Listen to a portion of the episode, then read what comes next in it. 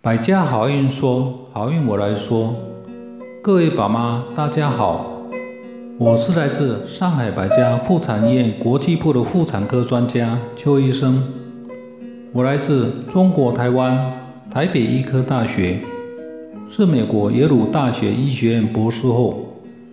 我从事妇产科的接生和临床三十多年。今天我要跟各位宝妈分享的主题是。发生了先兆流产，怎么保胎？首先介绍美国产科医学会的保胎方法。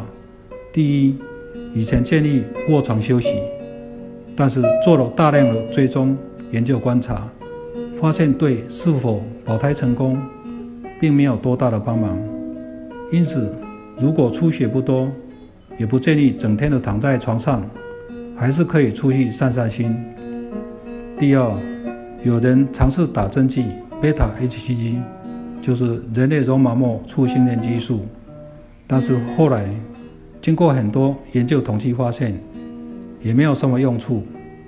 第三，孕酮、黄体酮，不管是针剂、口服，或者是阴道栓剂，很多年以前美国医生就不再使用了，因为怕保住了不正常的胚胎。我们隔壁的日本。也很早就不再使用了。第四，对乙烯氨基酚 （acetaminophen），假如出现了下腹痉挛疼痛，会使用这种美国 FDA，就是食品药物管理局准许孕妇使用可以可以用的 V 级温和止痛药。我们可以发现，美国的产科医生是采用达尔文“适者生存，不适者”。自然淘汰的策略，只有使用温和的止痛药，对乙酰氨基酚，没有任何的保胎药。但是美国的产科医学会也发现，保留下来的胚胎，宝妈后来出现前置胎盘、胎盘早期剥离、胎儿出现发育偏小、染色体异常的胎儿几率还是稍微增加。因此，保胎成功后的宝妈。一定要做好更详细的产检，例如 NT、无创 DNA、四维彩超、大排畸等重要的筛查，以免保住了不正常的胎儿。啊，至于我国的保胎方法，第一也是建议卧床休息，禁止夫妻同房；第二是打孕酮肌肉注射，每天或隔天打十到二十毫克。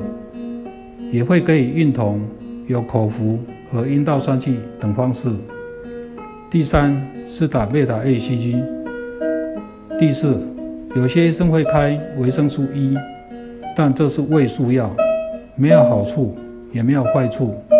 第五，要抽血检测甲状腺的功能，有甲状腺亢进或甲状腺减减低的，要赶快找内分泌科医生，否则。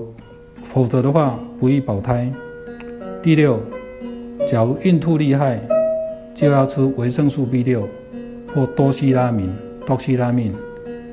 严重的话，要吊瓶点滴注射。否则，孕呃呕吐的话，负压增加，对保胎会增加困难度。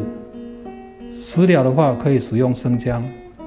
美国妇产科医生也建议可以使用生姜来缓和孕吐。第七，食物疗法可以考虑吃莲藕。莲藕在传统我们中医来讲，就可以凉血、止血和补血，可以辅助保胎。安胎是需要一段时间的，可能要几天到几个星期。最重要的是要等到胚胎它的胎盘慢慢发育成熟，才能真正的保住好胎儿。一定要很有耐心才行。今天的分享到这里就结束了，祝福各位宝妈怀孕生产平安，宝宝健康。